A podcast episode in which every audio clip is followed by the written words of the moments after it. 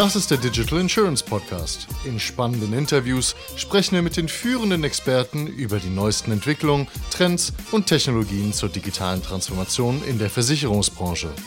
Was kaufe ich ein? Was entwickle ich selbst? Eine Frage, vor der viele CIOs immer wieder stehen. Pavel Berkovic, CIO der Landeskrankenhilfe, hat sich bei der Modernisierung der Bestandsverwaltung für Standardsoftware entschieden. Die Gründe dafür will ich jetzt verstehen. Pavel, willkommen zum Podcast. Vielen Dank, Jonas. Wer ist die Landeskrankenhilfe? Ja, für alle die, die Landeskrankenhilfe nicht kennen, abgekürzt LKH. LKH ist eine private Krankenversicherung, Versicherungsverein auf Gegenseitigkeit, bundesweit am Markt tätig. Für knapp 350.000 versicherte Personen bieten wir Produkte, alles rund um private Krankenversicherung und Zusatzversicherung. So, jetzt bist du seit Juni 2022 im Vorstand und für Digitalisierung und Querschnitt verantwortlich. Was genau bedeutet das? Als Vorstandsmitglied habe ich letztes Jahr das Ressort Digitalisierung und Querschnitt übernommen, das neu geschaffen wurde. Damit wurde mit dem vierten Vorstandsressort die Möglichkeit geschaffen, LKH-Themen noch fokussierter und stärker gebündelt anzugehen. Ich verantworte klassisch die IT-Funktion, sprich die Anwendungsentwicklung, IT-Betrieb, Infrastruktur aber auch IT und Informationssicherheit und IT-Einkauf. Und die Querschnittsfunktionen sind klassische Produktmanagement. Hier reden wir von Versicherungsprodukten, aber auch Betriebsorganisation und Risikomanagement. Und dadurch haben wir eine einmalige Mischung, die es erlaubt, Ende-zu-Ende-Denken ins Unternehmen zu tragen und als Bindeglied zu agieren. Und deswegen sehe ich auch meine Rolle und die Rolle der Kolleginnen und Kollegen in meinem Ressort mit klaren Verzahnung mit den anderen Kollegen bei der LKH zu agieren und mitzugestalten. So, jetzt Digitalisierung mal kurz. Das ist ja eigentlich a means to an end. Also irgendwann ist Digitalisierung doch vorbei. Dann muss man es umbenennen, oder? Aus meiner Sicht ist Digitalisierung nie vorbei. Okay, guter Insofern Punkt. ist ein Prozess, den man irgendwann möglicherweise starten kann, aber nie dann äh, zu Ende gebracht hat. Weil man immer wieder eine Kleinigkeit verbessern kann und, und all sowas wahrscheinlich, ne? Genau, genau. Und Digitalisierung, wie würdest du das abgrenzen von Unternehmensstrategie? Oft sage ich, dass eine Digitalstrategie quasi eine, eine Corporate- oder Unternehmensstrategie für 2023 und später ist. Wie würdest du Digitalisierung, Digitalstrategie beschreiben? Digital- oder Digitalisierungsstrategie ist sicherlich eine Substrategie oder Unterstützungsstrategie der Geschäftsstrategie. Aber ich würde darüber hinaus immer, und das haben wir bei uns auch im Haus so eingeführt, von einer Digital- und IT-Strategie sprechen, nämlich auch digital als Mindset ja. zu verstehen. Das ist ganz wichtig, dass man auch digital denkt, digital Produkte entwickelt, aber auch digital sag mal, zusammenarbeitet im Unternehmen und das als Unterstützungsfaktor für die Geschäftsstrategie. So, das ist ein guter Punkt, weil was du eigentlich implizit gerade gesagt hast, ist, dass digital eine Mindset-Frage ist versus eine IT- boah, das ist jetzt schwer einzuordnen, aber eher eine, eine, eine sachliche, wenn ich jetzt sage Umsetzungsfrage ist, ist es auch falsch, aber weißt du, was ich meine? Diese Abgrenzung ist eines Mindset und, und Art und Weise über Sachen nachzudenken, das andere ist quasi das Tun und Umsetzen. Siehst du das ähnlich oder wie denkst du? Wir haben das auch bewusst so genannt, weil ich würde es ein Stück weit weitergehen. IT-Strategie war bisher formelle Erfüllung der regulatorischen Anforderungen. Ja, ja genau. Ja, VIT-Anforderungen, das sind so die Themen letztlich, die unter IT-Strategie zu verstehen sind. Natürlich kann auch IT-Strategie auch Digitalisierungsaspekte berücksichtigen oder beinhalten.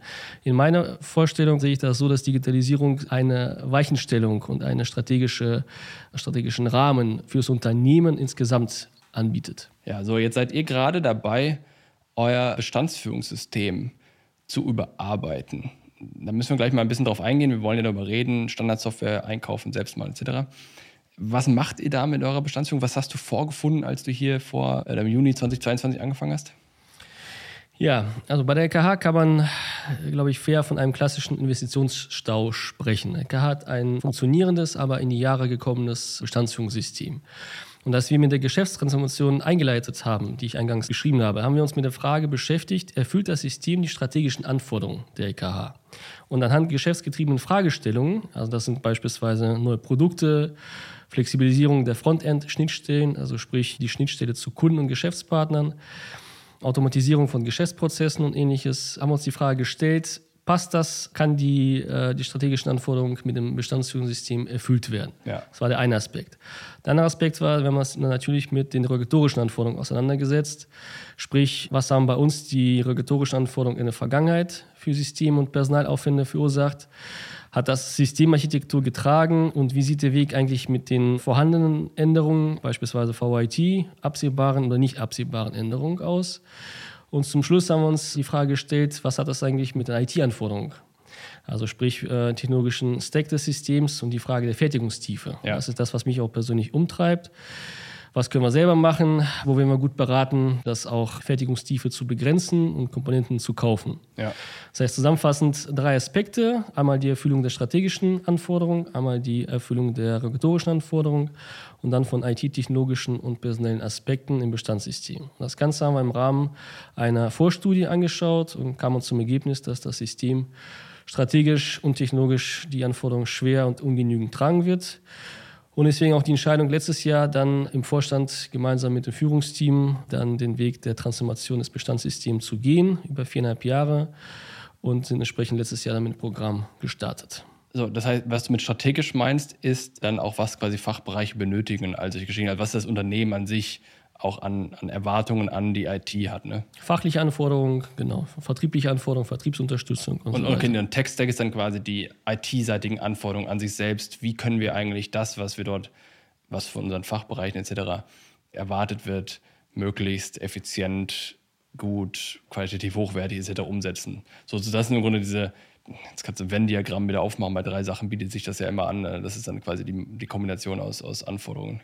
Ja, einen Aspekt möchte ich gerne ja. anbringen, weil das und dahinter hinter dem Transformationsprogramm steckt auch die Überzeugung, dass wir aus dem Kern heraus digitalisieren wollen. Und das ist für mich auch der Unterschied zwischen dem, was wir gerade bei KH machen und das, was andere oder viele Mitbewerber in der Branche gerade machen letztlich aus dem Kern. Also es reicht nicht, einfach ein paar Apps vorne hinzustellen mhm. und sagen wir, die Altlast zu belassen und das heißt Digitalisierung zu bezeichnen, sondern wir gehen den Weg Digitalisierung des Kerns und dann die Digital Core, dann letztlich in, in die Tiefe reinzugehen. Und Kern ist jetzt für dich wahrscheinlich nicht irgendwie ein Mainframe, der im, habt ihr ein Mainframe im Keller stehen? Wir haben einen Mainframe. Und, und was macht ihr damit? Den belassen wir erstmal und passen aber erstmal unsere Kernsysteme äh, okay. an. Aber das heißt, wenn du von Kern gerade gesprochen hast, dann meinst du Mainframe und dann aber drumherum sowohl die Technik als auch die Organisation als auch Art und Weise zusammenzuarbeiten wahrscheinlich. Ne? Korrekt, genau das Zusammenspiel der drei Komponenten. So, und jetzt gibt es ja drei Arten von Software. Die, die du selbst baust, die du einkaufst und dann die du, bei denen, die du einkaufst, kannst du sowohl stark anpassen oder, oder weniger stark anpassen. Ihr habt euch jetzt für was entschieden an der Stelle? Wir haben uns im Rahmen der Vorstudie und danach im Auswahlprozess auch sehr bewusst für die Kaufoption entschieden. Dafür muss man wissen, dass das bisherige LKH-Bestandssystem auch alle Komponenten einer Versicherung als Monolith beinhaltet, ne, sprich Vertrag, Leistung, Antrag, Provision, Exkasse und so weiter. Und äh, wir haben uns bewusst von dem sogenannten Best-of-Breed-Ansatz, ne, man kauft die Komponenten zusammen von verschiedenen Anbietern und integriert sie selbst. Davon haben wir Abstand genommen und haben einen Anbieter gesucht, der eine komplette Suite mitbringt. Und dahinter steckt wieder der Gedanke der Fertigungstiefe, weil das Thema der Integration aus meiner Sicht auch einer der Schlüsselthemen für Erfolg oder Misserfolg von solchen Transformationsprogrammen ist. Und die wollten eine Suite, dessen Komponenten präintegriert sind, sprich aus einer Hand kommen. Okay, die Sorge bei Best of Breed wäre gewesen, dass du zwar tolle Einzellösungen hast, die aber nur schwierig unter Schmerzen irgendwie zusammengeschraubt bekommst. Ne? Und Schmerzen sind dabei erhöhte Personentage oder Budgetfrage. Ja, ja, okay, das ist, das ist ja eine Diskussion, die es, die es immer wieder gibt, äh, wo du quasi in der, in der Suite-Lösung quasi Einzelteile vielleicht nicht ganz so gut sind wie das Beste, was du auf dem Markt findest, aber dadurch, dass es so hoch integriert ist, funktioniert es besser. Die Konsumentenbeispiele sind halt Google, Android äh, plus Apple, die halt auch alles in eins gebaut hast. Findest du jetzt bei Apple Music die beste Music Experience? Weiß nicht, vielleicht ist Spotify wahrscheinlich ein bisschen besser.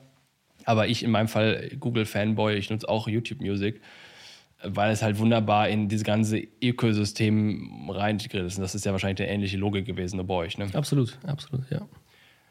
Und ähm, Nichtsdestotrotz habt ihr ja trotzdem noch Systeme, die das nicht abbilden. Also du sagst, das, was ihr jetzt einbaut, deckt quasi die kompletten quasi Wertschöpfung ab, von zentraler Bestandsverwaltung über Schadenleistung zu wahrscheinlich Antrag und all sowas.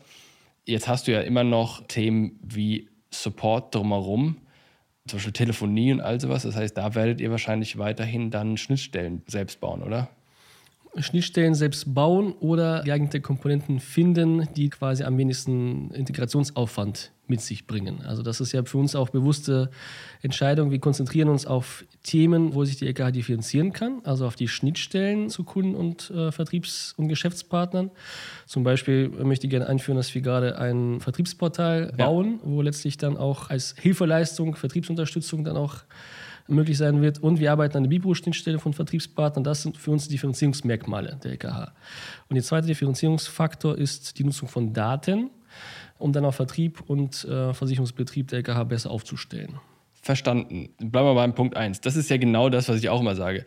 Bei den Dingen, die du eh machen musst, Bestandsverwaltung, Schadenabwicklung etc., da macht es Sinn, dass du eine Standardsoftware verwendest, weil du dich da wenig differenzieren kannst. Und dort, wo du dich differenzieren kannst, und sag mir, ob du das ähnlich siehst, aber ich habe es, glaube ich, so verstanden, sind im Grunde nicht die technischen Schnittstellen, ja, meinetwegen auch die technischen Stellen zu Partnern, aber vor allem auch die Interfaces zu Kunden. Wenn sich der Kunde einloggt, wenn sich Partner anmelden, Apps, meine, als Krankenversicherer macht es ja durchaus Sinn, oder ist ja offensichtlich diese Rechnungsscan-App, das ist ja das quasi der Use Case schlechthin. Das zu haben und das in einem hohen Level mit einer hohen Zufriedenheit, Simplicity etc., Kundenzentrierung, die Stichwörter, das macht ihr wahrscheinlich alles selbst, ne? Absolut, absolut. Und das ist auch genau meine Überzeugung, dass das genau auch zukünftig ein großer Differenzierungsmerkmal auch am, am Markt sein wird. Genau die Schnittstelle und Interaktion mit dem Kunden, die quasi äh, auch für sich ausmachen werden. Weil letztlich die Verarbeitung der Daten und klassische Bestandsführung, das ist die Pflicht. Die ja. Kür ist letztlich genau die, die Schnittstelle und Interaktion, wie man das jetzt beispielsweise bei Amazon äh, auch kennt, äh, das auch in die Versicherungswirtschaft zu übertragen. Das sind, was viele Leute als digitale Services bezeichnen würden. Also im Grunde Dienste, die jetzt an einem Versicherungsprodukt mehr oder weniger dranhängen, aber dann eben Apps sind, Kundenlogins, Chats. Würdest du es auch so als digitalen Service bezeichnen? Oder wie, wie nennt ihr das?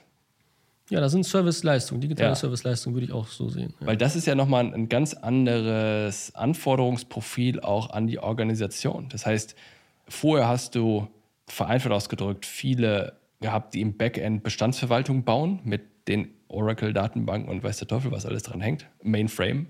Und jetzt hast du viel mehr Leute, die User Interfaces bauen mit und noch nicht, also ich meine, ich glaube nicht, dass Softwareentwickler, auch wenn sie Frontend-Entwickler sind, selbst User Interfaces entwerfen sollten. Auch du brauchst ja im Grunde eine komplette Bandbreite drumherum. Also Leute, die äh, Dinge entwerfen, visuell Design, die Flows Design, die User Experience mit anderen Leuten besprechen. Das ist ja ein komplett neues Kompetenzprofil für die Organisation. Wie schätzt du es ein? Absolut. Kompetenz- und Anforderungsprofil, ja. ganz andere Skills, die wir auch jetzt am Markt suchen, die natürlich auch sehr gefragt sind. Da Auf jeden Fall. stehen wir im Wettbewerb jetzt nicht nur zu, in der Versicherungswirtschaft, sondern auch mit anderen Branchen. Aber ganz klar, das sind auch die Profile der Zukunft, auf die wir versteckt setzen wollen. Wie ist hier der, der Supply in, in Lüneburg?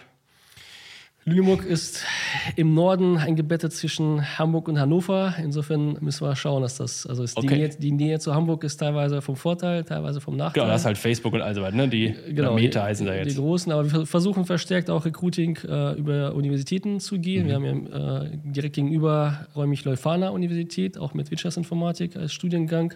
Und da setzen wir verstärkt auf die Kooperation und entsprechend auf die Zusammenarbeit. So, jetzt nächste Frage wie hat sich jetzt diese Entscheidung, auf dieses Standardsystem zu setzen, ausgewirkt auf effizienten Kosten, Time to Market? Merkst du da schon was? Wo seid ihr eigentlich in diesem Prozess? Kann man da schon überreden, was die Ergebnisse sind? Ja, also wir konnten in der Tat schon sehr schnelle Ergebnisse der EKH erzielen, bereits im Oktober, also gut zwölf Wochen nach Beginn des Programms. Zu der letzten 2022. 2022, zu der letzten ja. äh, DKM haben wir einen neuen äh, Zahntarif an den Markt bringen können der übrigens vor einigen Monaten auch als Testsieger der Stiftung Warentest ausgezeichnet worden ist. Glückwunsch. In Kategorie Preis-Leistung, insofern kann man gerne abschließen. Und neben dem, dass dieser Tarif auch online direkt abschließbar ist, ähm, erfolgt eine komplette digitale Strecke mit Datenübertragung äh, in die EKH, mit dem neuen Look and Feel für die generierten Antragsdokumente. Und wenn man so möchte, ist das ein MVP. Ne, das ist quasi ja. unser Differenzierungsmerkmal. Und nach der DKM haben wir dann diese digitale Strecke weitergearbeitet Ähm, jetzt stellen wir kurz davor, für unsere Vermittler alle verkaufsoffene Tarife der EKH zur Verfügung zu stellen, in, inklusive digitale Signatur, digitale Datenübertragung, Datenübernahme in das Bestandssystem, Postkorbsteuerung der zuständigen Abteilung. Das heißt, wir konnten mit sehr kurzer Time to Market agieren, haben die Strecke von vornherein auch digital entworfen und weiter an Effizienz in der nachgelagerten Bearbeitung im Service Center und in der Vertragsabteilung gearbeitet. Aber ist denn, das ist ja ein Direct-to-Consumer-Thema, wenn du online auch Abschlüsse machen kannst, nehme ich mal auf eurer Webseite. Hat das denn einen großen Anteil für euch in der Zukunft, da wirklich dann auch Online-Marketing und, und Digitalabschlüsse zu generieren oder ist das eher so, so ein Prototyp? Nein, nein, das ist auf keinen Fall ein Prototyp. Das ist direkt, das ist schon unser Zukunftsbild und wir sehen, dass quasi dieser Online-Abschluss, Direktabschluss letztlich, das tatsächlich als wichtige Säule und Stütze auch dann in der Vertriebsunterstützung. Und gerade für solche Themen wollen wir verstärkt auch Richtung Zusatzversicherung gehen, die dann auch direkt online abschließbar ist. Und darüber hinaus haben wir das Thema, Thema Bipro. Das ist auch ein wichtiger, wichtiger Aspekt. Digitalisierung der Vertragspost ist leider noch eine Altlast der EKH, da sind wir noch auf Papier unterwegs. Das haben wir jetzt auch digitalisiert und Einführung eines Postkorps, letztlich auch die für die Verteilung der Geschäftsvorfälle. Insofern, das haben wir jetzt quasi noch aufgeholt. Wenn ich dir erzähle, wie viele Briefe ich von meinem Krankenversicherer kriege, ich habe den letztens gesagt, Freunde, könnt ihr mir das nicht als PDF schicken? Also Grüße an der Stelle für alle, die es äh, wissen, wer es ist. Aber das ist, also das weiß gar nicht, was ich zu sagen soll, ehrlicherweise, weil der Prozess sieht bei mir, der ist komplett durchorganisiert bei dieser Prozess bei mir. Das kommt in den Posteingang rein, der nennt sich Briefkasten bei uns. Dann landet das irgendwie auf meinem Schreibtisch und äh, dann geht es in den Scanner und dann nimmt das zwei Wege. Die digitale Variante geht in meinen Cloud-Speicher und die Papiervariante geht in die runde Ablage rein. Und ähm, diese Information hätte man mir auch direkt als PDF übermitteln können. Dann hätte ich mir das einscannen gespart und irgendeiner hätte sich das Holzhacken gespart. Ähm, ja.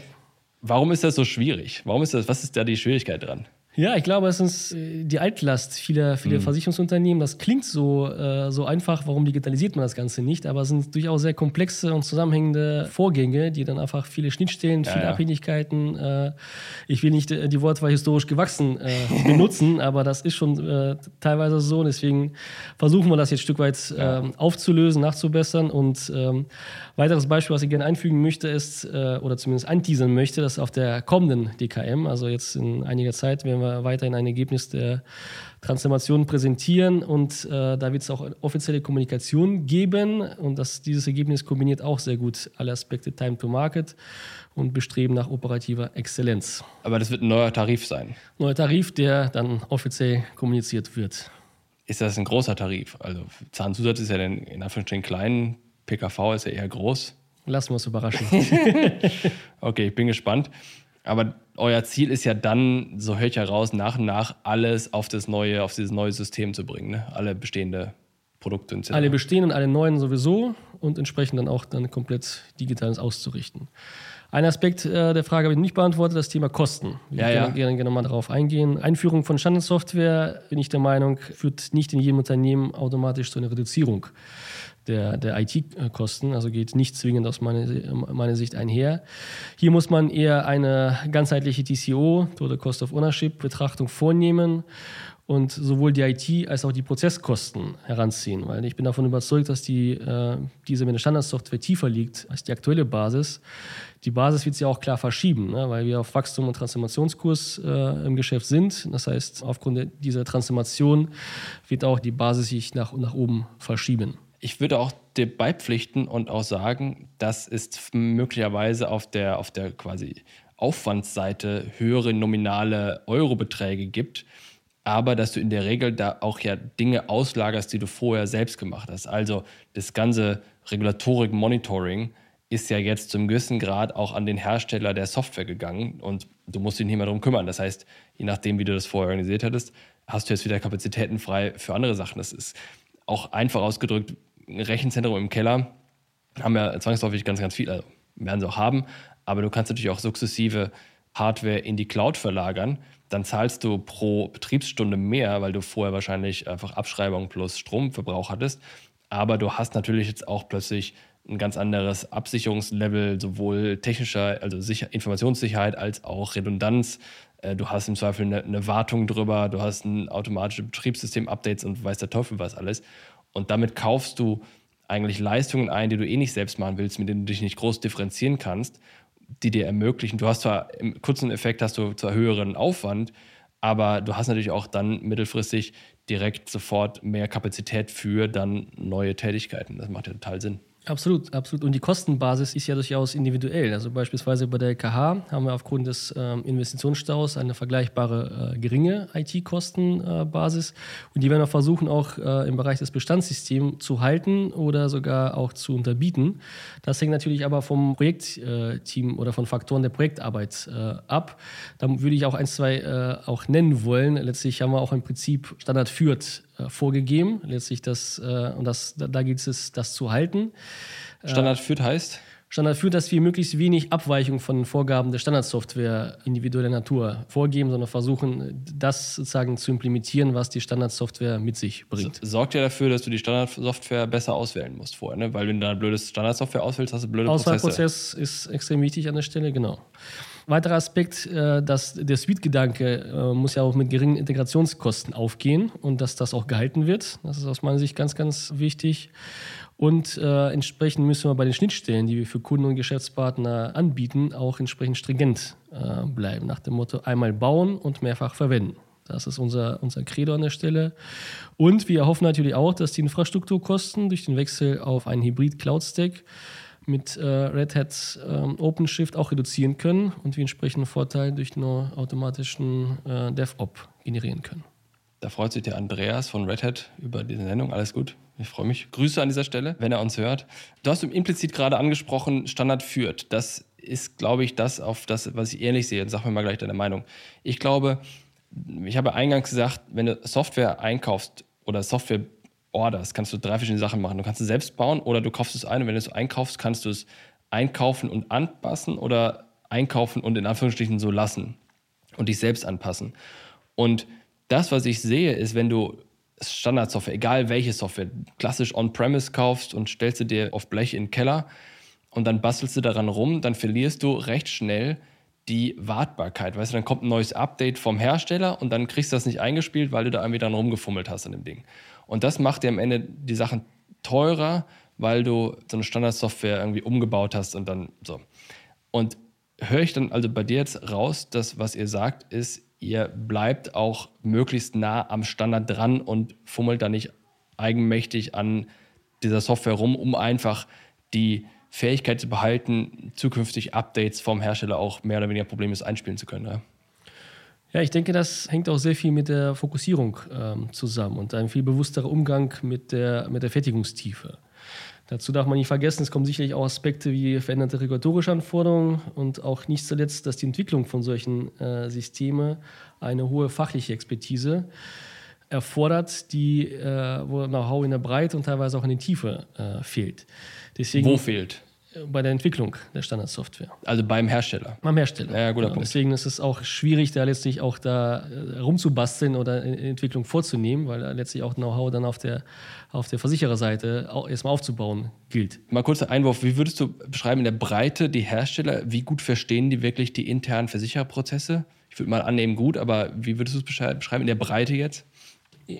Es gibt einige, die die Prozesse der Versicherer gut verstehen, die auch mittlerweile auch äh, gute Mitarbeiter von den Versicherern gewonnen haben, mhm, so mein mhm, Eindruck, mhm. dadurch auch die Expertise ins Haus reingeholt Ich weiß, von wem haben. du redest.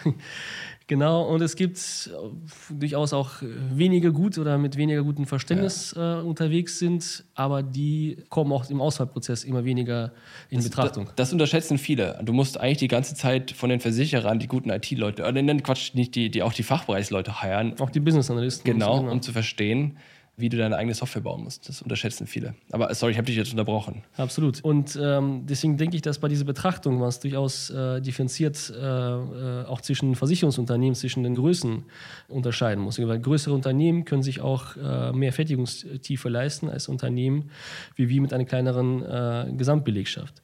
Ja. Und was uns bei der Standardsoftware-Einführung umtreibt, ist dennoch diese Flexibilitätspunkte für die Differenzierung der LKH auf den Markt äh, zu bringen und für die Themen, die wir heute kennen, auch im Sinne der Geschäftsagilität für zukünftige Themen auch gewappnet zu sein. Und deswegen da kommt sicherlich mit der Qualität der Software auch die Art und Weise, wie wir die Software konfigurieren und einführen werden. Ja. Jetzt sagst du Standard führt. Da machst du dir doch bestimmt nicht viele Freunde im Fachbereich, weil die jetzt äh, nämlich sich umstellen müssen mit ihren Prozessen. Oder, oder habe ich das falsch verstanden?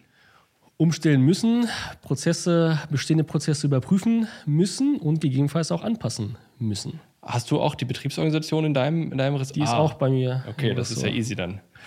Ja, easy ist ja übergreifend. Insofern leben wir schon dem Gedanken, dass wir übergreifend agieren wollen. Aber der, der Punkt ist durchaus valide, weil die Prozesse müssen angepasst werden und äh, Standard führt heißt ja nicht, dass Standard führt ausschließlich, sondern durchaus, wo wir der Meinung sind, mit dem Fachbereich zusammen, dass eine Abweichung vom Standard sinnvoll ist und auch notwendig, dann gehen wir natürlich den Weg. Aber wir gehen schon den Weg, dass wir unser Prozess überprüfen und schauen, ist das dann zwingend notwendig, den Weg zu, zu gehen oder können wir denn auf die Prozesse der Standardsoftware setzen? Mit eurem ersten Produkt, dieser Zahnzusatz, wenn ich es richtig verstanden habe, Versicherung, seid ihr ja, wenn ich das Gefühl hatte, recht schnell am Markt gewesen. Typischerweise, wenn es je schneller es wird, desto nervöser werden Versicherer. Hattest du auch den Eindruck, dass das, äh, dass das bei euch zu Nervosität führte, dass ihr so schnell wart? Oder wie seid ihr damit umgegangen? Stichwort das Minimal Viable Product. Ich hatte nicht das Gefühl, dass wir nervös geworden sind, das klassische, äh, klassische Ausrollen sagen wir, der Produkte. Natürlich gibt es äh, immer wieder Stresssituationen kurz vorm Rollout, aber ähm, dadurch, dass wir auch uns so aufgestellt haben, dass wir in, in kleinen Phasen ausrollen und interagieren, hatte ich nicht das, das Gefühl, dass im Team Nervosität herrscht, sondern das war durchaus genauso geplant. Die Vorgabe war natürlich zeitlich äh, klar vorgegeben. Letztlich das zu DKM muss äh, die Strecke stehen und da, daraufhin hat das Team auch hingearbeitet. Ich habe ähnliche Situationen auch erlebt bei einem anderen Versicherer. Das war ein Lebensversicherer und da weiß ich noch, da kam dann ähm, aus dem Vorstand eine Vorgabe, bis irgendeinem Datum irgendein Feature-Set fertigzustellen. Und ich weiß noch, die ganze IT sagte, oh mein Gott, das wird doch nie was. Mit dem Ergebnis, dass es dadurch, dass sie es natürlich liefern mussten und jetzt auch ihre Ressourcen nicht äh, kurzfristig erhöhen konnten, äh, haben sie natürlich an der Qualität geschraubt. Und das ist ja auch so ein bisschen dieser Investitionsrückstau, ähm, von dem du ursprünglich mal gesprochen hast. Wie stellst du sicher, dass dein Team jetzt nicht quasi um fiktiven Ziel, Deadline-Vorgaben zu genügen, irgendwie an der Qualität schraubt, sondern weiterhin eine, eine hohe Qualität beibehält, um einfach zukunftssicher zu sein? Wie stellst du das sicher? Also zum einen geht es darum, Qualität mit, mit Zeit in Einklang zu bringen. Mhm. Wir werden aber natürlich nicht um, äh, die, die, die Frage zieht so ein bisschen darauf hin, ob wir äh, Qualitätsverlust in Anspruch äh, nehmen, um jetzt quasi schneller auf den Markt ne, zu bringen. Im Gegenteil, die ging darauf wirklich, wie kann man das verhindern? Weil das ist ein Dilemma, dass einfach am Ende des Tages, wenn die Zeit knapp wird, die Qualität immer runtergeschraubt wird. Das ist echt schwer rauszukriegen und ich frage mich, was deine, wie ihr das löst viel testen. Also wir brauchen natürlich auch gutes Testmanagement, gute Testfälle, enge Verzahnung der Fachbereiche mit IT ist ein wesentlicher, wesentlicher Aspekt, dass man auch genau die, die Menschen, die letztlich die Sachbearbeitung oder die, die Prozesse verantworten danach, auch direkt im Projekt auch mit involviert sind und direkt auch die beispielsweise die Antragsstrecke entsprechend ähm, äh, durchtesten und ähm, gutes Zeitmanagement. Also man muss in Paketen äh, klassischerweise denken und arbeiten und entsprechend sich so aufteilen, dass ähm, die Arbeitsergebnisse erfolgreich äh, vorliegen. Aber es ist einfacher gesagt als getan. Also das ist schon, das ist schon ein harter Weg dahin. Was ist dir am Ende des Tages wichtiger, On-Time Delivery oder On-Quality? Quality in Time. alles klar, alles klar. So, lass uns noch mal kurz über die Transformation sprechen. Die läuft ja jetzt seit Oktober 2022. Jetzt zeichnen wir das hier auf im Sommer 2023, also jetzt neun Monate oder sowas. Kannst du schon Learnings bisher daraus ziehen? Was, was hast du mitgenommen? Ja, ich würde fast die neun Monate als ein Jahr bezeichnen. Also insofern war es äh, spannendes, aber auch lehrreiches Jahr. Einige Aspekte kann ich durchaus schon erwähnen, die auch äh, als Learning zu bezeichnen sind. Zum einen, was wir gerade schon mal äh, vorhin angesprochen haben, das Thema mit MVPs. Also in MVPs denken und sich trauen, produktiv mhm. ähm, zu gehen. Aber war, das, war dieser Zahnzusatz dann ein MVP für euch? damals in, letztes Jahr? Ja, stückweise schon. In der ersten Stufe, da haben wir an der Stelle weitergearbeitet. Also es war schon äh, MVP im Sinne der, der ersten Strecke. Das, äh, anschließend wurde daran gearbeitet und in, insofern war das der erste Schritt. Du musst mir noch mal kurz helfen von der Zeit, weil du warst doch bei der DKM 2022 im Oktober irgendwann und da habt ihr die Zahnzusatz Mit der digitalen Antragsstrecke haben wir es komplett präsentiert. präsentiert. Das heißt, das Projekt ist nicht im Oktober gestartet, das Projekt ist früher gestartet. Das Projekt formell ist im äh, August, im Sommer gestartet und zwölf Wochen später zu DKM Okay. haben wir diese Ant- Antragsstrecke dann präsentiert. Okay, das heißt genau, also das heißt, ich meine, du warst ja vorher auch schon bei der LKW, das heißt, ab Juni hast du quasi offiziell Vorstand übernommen und dann August war dann Start für, für das neue Produkt und dann Ok- Oktober Veröffentlichung und jetzt, okay, verstanden, jetzt haben wir es drauf. Genau. Sorry, jetzt zurück zu, zu den Learnings. So, insofern, ähm, also MVPs, das hilft nämlich auch, dieses Selbstvertrauen äh, im Team zu erzielen, das nach dem Motto, wir sind lie- lieferfähig oder klassischerweise, yes, we can, also wir schaffen das und äh, wir können den Weg auch.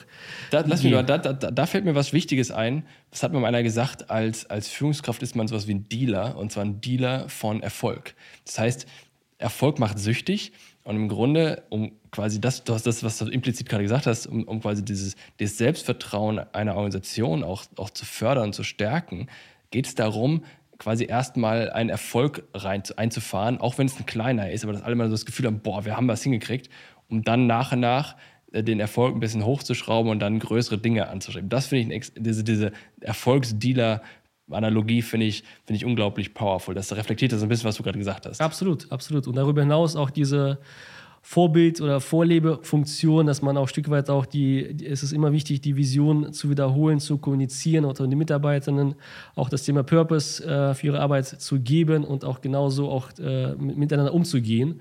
Das ist eine ganz wichtige Erkenntnis für mich. Auch die, diese Zusammenarbeitsmodelle und die Art und Weise, wie man kommuniziert, wie man äh, an die Team rangeht, war für mich persönlich auch eine wichtige Erkenntnis der, der letzten neun bis zwölf Monate. Anderer Aspekt, den ich gerne anbringen möchte, ist äh, Veränderungsmanagement. Also Veränderungsmanagement äh, ist auch integraler Bestandteil der äh, Transformation. Und hier, was, ich, was wir immer wieder mal durchklingen lassen, ist dieses Leading by Example, ne? mit gutem Beispiel vorangehen, mehr Delegation in die Teams zu platzieren und die Vision und die Prämissen immer wieder thematisieren, zu, zu erfrischen, damit auch die Leitplanken und das Handeln äh, entsprechend äh, äh, Entscheidung bilden. Wie würdest du Change Management einordnen? Früher war es Anführungsstrichen ein Projekt. Das heißt, du hast irgendwie so eine Unfreeze-Phase gehabt und dann äh, ein neues Setting von neuen Parametern und dann hast du eine Freeze-Phase und danach ist alles wieder toll. Bis zum nächsten Tag ist dann wieder alles veraltet, weil das einfach die Welt sich weiterdreht. Und ich glaube, dass einfach zukünftig Change nicht irgendwie ein Projekt ist, sondern eher so ein Prozess, wo du jeden Tag ein bisschen Änderung hast, versus irgendwie über einen kurzen Zeitraum viel Änderung. Also jeden Tag ein bisschen Änderung. Würdest du dem da mitgehen oder was denkst du? Change ist ein, ein wesentlicher Bestandteil des äh, Arbeitslebens äh, Genau. sein, aus meiner Sicht. Und das ist, ich meine, wahrscheinlich war es es ja schon immer, ehrlicherweise, aber dieser, dadurch, dass sich diese Technologiewelt schneller verändert und auch sich das Mindset schneller ändert, muss auch diese Change schneller und jetzt fast schon agiler werden, aber ich habe es versucht, es nicht zu sagen, aber das Buzzword was. ja, ja, ja, finde ich gut. Also, Ja, und das ist ja genau die Herausforderung, dass diese, äh, diesen Prozess zu begleiten, ne, auch als in, der, äh, in der Rolle, auch als Vorbild zu agieren, auch sich da immer zu, zu hinterfragen und entsprechend dann an dem Prozess zu beteiligen. Das ist ganz, ganz, ganz wichtig. Und wo wir vom Thema Mindset sprechen, also digital muss ein äh, Mindset äh, verstanden werden und äh, digital ist durch IT enabled. Deswegen ist es, lohnt es sich, eine Verzahnung zwischen Fachbereich und IT äh, im Unternehmen zu fördern wie macht ihr das? indem wir auch sehr eng zwischen Fachbereich und IT auch in äh, diversen Projekten, auch in Transformationsprojekten, Cross-funktional. crossfunktional klassisch arbeiten. Wir bewusst aber gesagt haben, dass die Organisationseinheiten äh, nicht verändern. Das heißt, nur in den Projekten arbeiten wir bisher crossfunktional. Aber ihr macht nicht so ein Agile, Tribe, Spotify, Leadership, whatever Modell, so einen Quatsch macht ihr nicht, ne? Okay, Entschuldigung, dass ich jetzt Quatsch Die gesagt Wertung würde ich nicht vornehmen, aber so ist Schönen Grüßen Jetzt macht ihr es doch. Nein, das machen, wir, das machen wir nicht. Tatsächlich, da, das haben wir uns angeschaut und erstmal auch bewusst davon Abstand genommen. Ich bin dir dankbar, weil ich habe irgendwann mal mit jemandem gesprochen, der hat gesagt, wir nennen jetzt alle Product Owner, damit die alle Ownership haben. Ich so, jo, genau so macht man es nicht. Ja. Aber äh, das ist mein, Man muss ja nicht, jeder, nicht alles mitmachen. da bin ich dir dankbar. Vielleicht letzter Satz oder letzte Frage als Fazit. Jetzt also in Zukunft immer mehr Standardsoftware oder, oder was ist dein Ausblick auf die nächsten Jahre? Ich würde das vielleicht etwas anders formulieren. Teil unserer Jobs ist ja, die Komplexität im Unternehmen zu, zu reduzieren. Und äh, das geht sehr gut mit einer Standardsoftware. ich würde sagen, je mehr Anbieter von Standardkomponenten auf dem Markt, desto besser. Ja, aber dann passen sie wieder nicht zusammen. Weil du willst ja, du willst ja nicht Suite, also Suite statt Best of Breed. Je mehr, ja, je mehr Anbieter von Standardsoftware. Also, also Standardsoftware-Anbieter, je mehr. Die aber dann so von Standardsoftware-Suiten, also Suiten, kompletten Paketen. Komplettpaket äh, letztlich mhm. desto besser. Und es geht darum, auch bewusste Entscheidungen äh, in puncto Fertigungstiefe. Haushalten mit eigenen Ressourcen ist ganz wichtig und Wirtschaftlichkeit des Ende-zu-Ende-Prozesses. Und dann kann das gezielt Einsetzen von Standardsoftware auch ein sinnvoller Weg sein. Wunderbar, herzlichen Dank. Danke auch. Das war eine weitere Ausgabe des Digital Insurance Podcast. Folge uns bei LinkedIn und lass eine Bewertung bei Apple, Spotify und Koda.